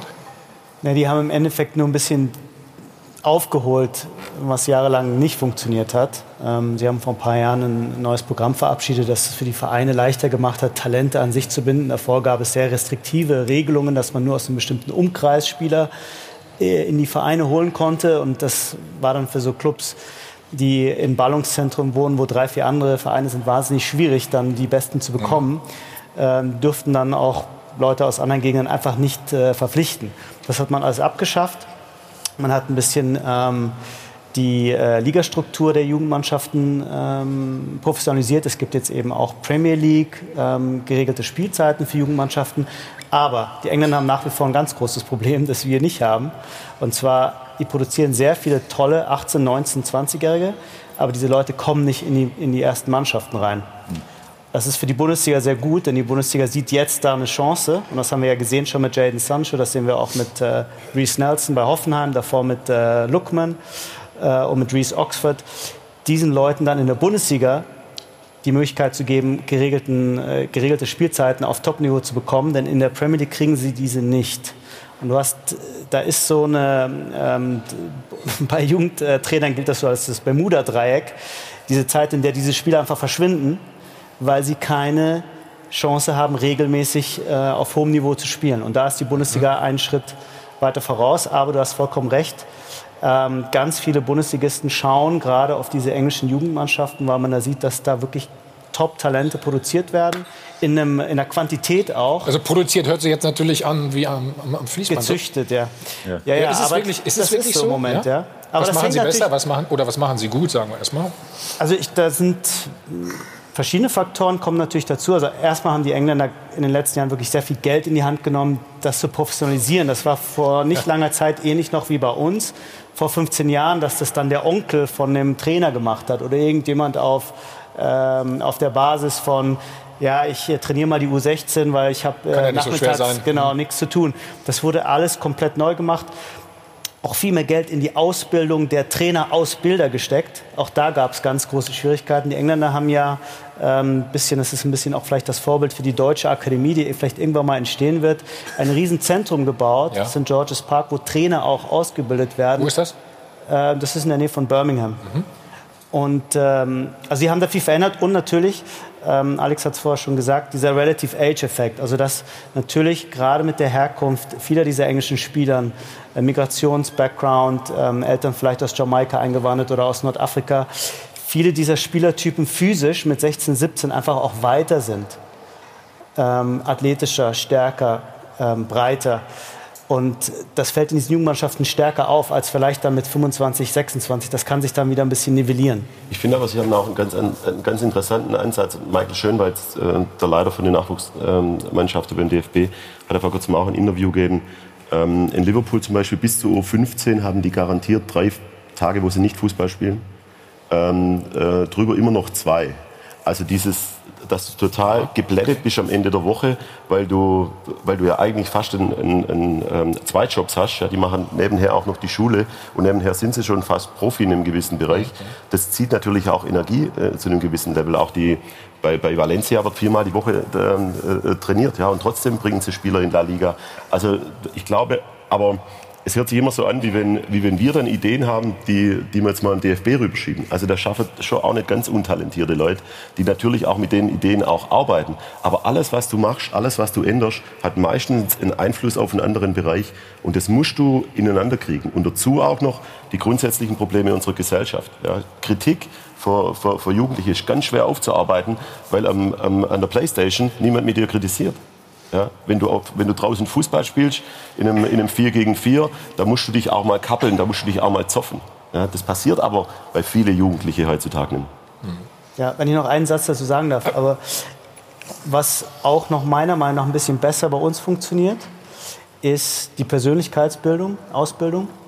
Denn ganz viele dieser Jugendspieler werden dazu gedrängt, von den Vereinen aktiv. Anders Liverpool ist, glaube ich, da die große Ausnahme, mit 16 schon aus der Schule rauszugehen. Es wird auch Druck ausgeübt, dass sie sich nur auf den Fußball konzentrieren. Und dann 99 Prozent dieser Spieler landen natürlich dann auf der Halde mit 18, Wenn 19. sie es nicht schaffen, haben sie weil es nicht schaffen, genau. ne? Und es ist ganz schwer, dieses Rad zurückzudrehen, denn ähm, es gibt einen unheimlichen Wettbewerb um diese Talente. Die kriegen mit 16, 17 schon teilweise Millionengehälter in England, weil die Vereine so viel Geld haben. Und gleichzeitig aber nicht mehr diesen normalen Bezug haben zum, zum normalen Leben, würde ich mal sagen. Also bei Arsenal, gutes Beispiel, Per Mertesacker ist da jetzt Akademieleiter geworden. Der ist da ziemlich ähm, am Arbeiten, um zu versuchen, dass zum Beispiel 16-, 17-Jähriger nicht jeden Tag mit dem Taxi zu Hause abgeholt werden und damit zum Training und wieder zurückfahren, weil der Verein sagt, das sind unsere Spieler, wir können denen nicht zumuten, die in die U-Bahn zu setzen. Ja. Er findet das nämlich sehr schädlich für die, für die Ausbildung Für die der, der Persönlichkeit. Nein, für die U-Bahn wäre es gut. Und das ist, also viele Sachen laufen gut in Gut, England, aber aber, es gibt auch Sachen, die nicht gut laufen. Aber diese Sache, die du gerade angesprochen hast, die funktioniert in Deutschland ja zum größeren Teil auch nicht. Ich meine, wir hatten auch schon Nationalspieler, die sind mit dem Hubschrauber zum Training gekommen. Aber die Tatsache, dass äh, diesen Spielern alles abgenommen wird, aber wirklich alles. Die sind doch nicht in der Lage, äh, einen Reifen zu wechseln. Wenn sie eine Autopanne haben, rufen die ihren Berater an oder ihren Manager. Ich habe heute in der Zeitung gelesen, ein 17-jähriger Engländer geht für Fußballspieler Pullover und Hosen einkaufen, weil der so einen tollen Geschmack hat. Also mal ganz ehrlich, meine Mutter hat für mich früher Hosen gekauft. Da war ich elf und die gefielen mir schon nicht. Aber diese Sachen, die da laufen, die, da werden doch keine Persönlichkeiten gefördert. Die sind doch alle gleich. Hör dir ein Interview von irgendeinem an und du hörst anderthalb Minuten später das gleiche Interview nochmal. Immer den gleichen. Wenn da ein Phrasenschwein steht, das wäre nach anderthalb Stunden voll. Da, da wird ein Ding nach dem anderen gebrochen. Die werden eben nicht die werden eben nicht zu Individualität gebracht. Das Ja, glaube ich. Das sehe ich jetzt ehrlich gesagt nicht so. Also, Lass Simon mal erzählen, was, was er in Leverkusen für die Spieler kauft. Also ich meine, da gehören ja viele Ja, Sachen jetzt? Komponenten ähm, ähm, zusammen. Natürlich, äh, klar, die Jungs ähm, gehen bei uns schon noch, äh, noch alle zur Schule ähm, im Normalfall. Und wenn man dann viel trainiert, dass Was heißt der denn im Normalfall? Dass der Tag ähm, Nein, zum Beispiel Kai Havertz hat, hat ein Champions League-Spiel äh, verpasst, ähm, weil er seine Abiturprüfung gemacht hat. Sehr gut. Also bei uns an sich äh, macht jeder eine Ausbildung oder, Finde ich. oder eben Schule. Ich glaube, dass natürlich, wenn die morgens zur Schule gehen, danach ist Training, das, der Tag ist natürlich pickepacke voll. Das ist ein Spagat. Wie viel Individualität lässt du zu? Die Engländer, ich Mhm. weiß auch Tottenham, die haben ähm, auch, glaube ich, zwei freie, zwei freie Tage mindestens. Bei uns ist es enger getaktet. Ich glaube, das ist ein Ja, aber was Das heißt das, der Tag ist pickepacke voll? Andere, an- andere Kinder, die, die gehen bis drei Uhr in die Schule, kommen kurz nach Hause und ab vier Uhr haben die Geigenunterricht. Dann ist der Tag auch pickepacke voll. Da regt sich auch keiner drüber auf. Und wenn die dann mal zwei Tage nicht trainieren, das ist ja in Ordnung. Das soll ja auch so sein. Aber mir geht es darum, mal einen generellen Rahmen zu lassen und, und, und diese ganzen äh, Sachen, wo gesagt wird, ja, wir haben aber diese Typen nicht mehr, wurde vorhin ja auch gesagt. Ja, wer stellt sich denn hin und sagt, so, dann hau mal auf den Busch und sag mal, mir passt das hier alles nicht, dann, äh, das kriegst du doch niemals mit. Wenn es in der Kabine bleibt, ist es in Ordnung. Aber die werden doch schon dafür, äh, die werden dazu hinerzogen, dass sowas nicht gemacht wird. Da wird nicht Individualität als Persönlichkeit gefördert. Also Dessen das- bin ich mir sicher. Ja, das wird sich, das ist ja auch ein Thema, über das der DFB gerade eben spricht. Diese, aber, Sie geben aber mir recht. war schon. Ja. Dann gehe ich nach Hause, dann habe ich alles erreicht. Nee, alles gut. Ich helfe dir jetzt mal. Ne? Wir machen einen Spot, dann sind wir wieder da. Ja. So, Wolfgang Trepper und Alex Sonny haben sich, naja, fast am Ende der Sendung vertragen, Herr Koch. Sie wollten noch was zu Ja, ich, sagen? Ich glaube, wir sind gut beraten im Fußball auf andere Sportarten mal zu schauen, weil der Tag ist pickepacke voll. Also es gibt viele, viele Sportarten, wo die Top-Athleten viel, viel länger trainieren müssen, Turner, Schwimmer, und wo kein Geld äh, zur Verfügung steht, wo die also auch nicht mit dem Taxi zum Training fahren können. Ich glaube, dass uns das auch gut täte, mal nachzuhören, wie wird da mit den jungen Menschen umgegangen. Denn das stört mich schon ein bisschen. Also wir regen uns auf, wenn wir alle drei Tage ein Spiel haben und wenn wir zwei Stunden äh, am Tag trainieren. Andere Sportarten werden ganz anders belastet. Aber Koch, genau das ist das Problem. Dieses Drecks viele Geld, ja, das jeder haben will. Und da gebe ich Ihnen total recht. Die Berater schaffen alles aus dem Weg.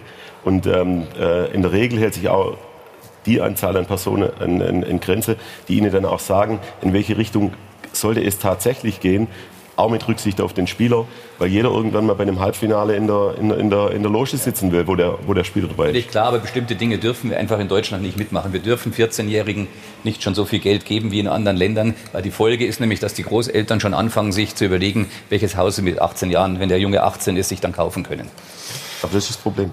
So, Herr Koch, damit kommen wir zu zwei Problemen, die Sie gerade mit den Fans haben. ne? Die Stadien sind bei den Länderspielen nicht immer ausverkauft und die Stimmung ist so mittelprächtig, aber viel schlimmer ist es natürlich mit den Ultras, die aus Sicht des DFB über die Stränge schlagen und es gibt im Moment sehr, sehr große Probleme. Zwei Baustellen, aber höchstens eine einzige Lösung.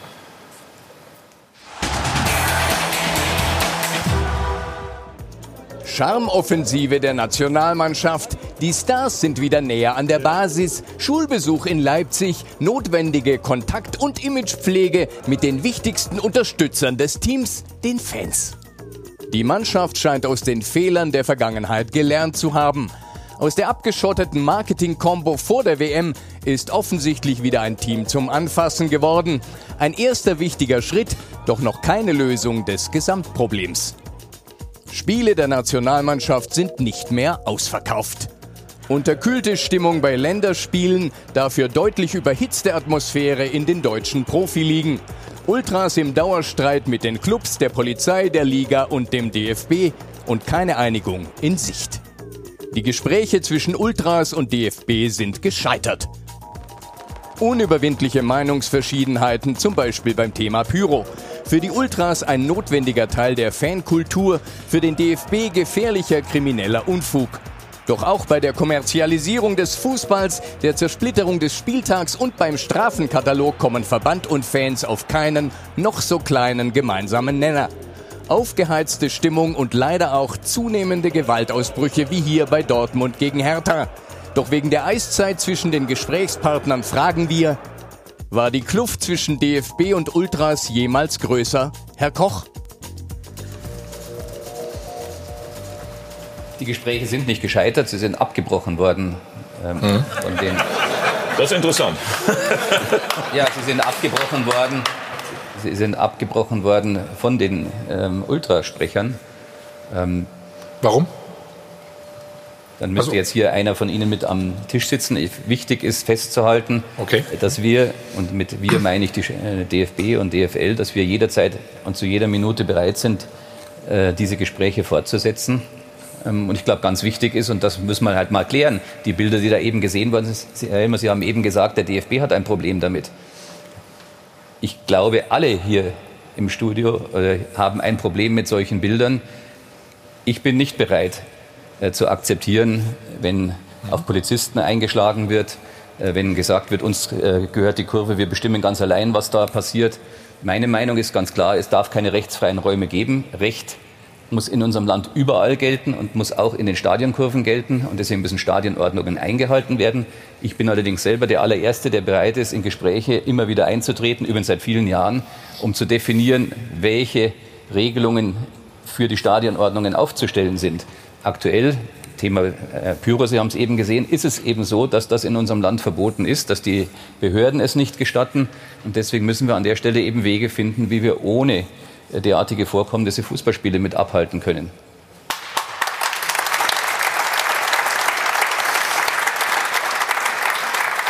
Also ein Vorwurf ist zum Beispiel, also dass die Fans oder die Ultras sagen, ig- ignorant, arrogant, unprofessionell.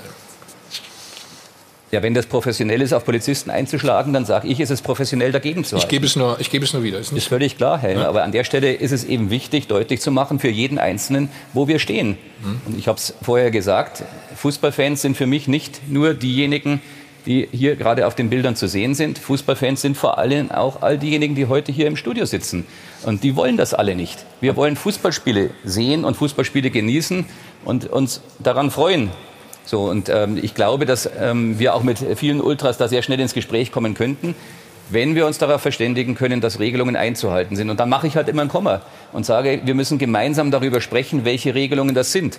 Aber der Ausgangspunkt, der im Moment das Problem ist, ist, dass Sie ja überall lesen können, zum Teil auch in sehr provozierenden Bannern in den Stadionkurven. War neulich bei Bayern München zu lesen, äh, ich glaube in Dortmund beim Spiel. Ähm, liebe Polizisten, ähm, meint ihr wirklich, dass ihr äh, hier das Recht habt zu entscheiden, was in der Kurve passiert? Da sage ich ganz ehrlich, da sind wir mit dem Fußball auf dem Holzweg. Da machen wir unsere Sportart kaputt, wenn wir das zulassen. Was sind denn die Forderungen der Ultras? Pyro haben wir, haben wir schon angesprochen. Ne?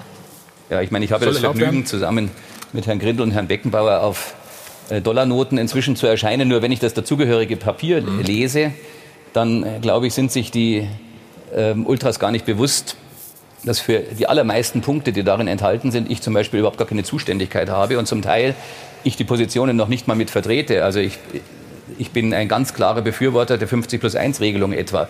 Ähm, wenn also die, die Kommerzialisierung äh, attackiert wird, dann kann man selbstverständlich da unterschiedliche Meinungen haben. Nur man muss dann sich mit den richtigen Personen auseinandersetzen. Wenn über Montagsspiele ähm, diskutiert oder gestritten wird, dann möchte ich festhalten, dass ich bei keiner Entscheidung dort beteiligt bin, sondern dass das ausschließlich Entscheidungen äh, äh, entweder der DFL sind oder, was die dritte Liga betrifft, der Clubs sind, die sich darauf verständigt haben. Das ist nicht der DFB, der hier ähm, all diese Dinge mit, mit vorschreibt. Jetzt äh, Auslandsvermarktung hat äh, mit meiner Person auch relativ wenig ähm, mit zu tun. Also wichtig ist, dass wir Punkt für Punkt äh, abarbeiten und deswegen wäre es natürlich wichtig, dass die Kommunikation wiederhergestellt wird. Ich kann aber nicht mehr machen, als die Einladung auszusprechen, ganz schnell wieder ähm, an den äh, Gesprächstisch zurückzukehren. Also ich glaube, das Problem ist, wenn man sagt, äh, das ist immer schwierig, wenn man pauschaliert, aber wenn man sagt, die Ultras, die Bilder, die wir da vorhin gesehen haben, die jeden normalen Menschen logischerweise abstoßen, das sind ja nicht generell die Ultras, das sind Hooligans, das sind Verbrecher und dann sagt man immer, das sind nur Fußballfans in Anführungsstrichen. Ich sage immer, mit denen würde ich mich gar nicht unterhalten. Das will ich gar nicht.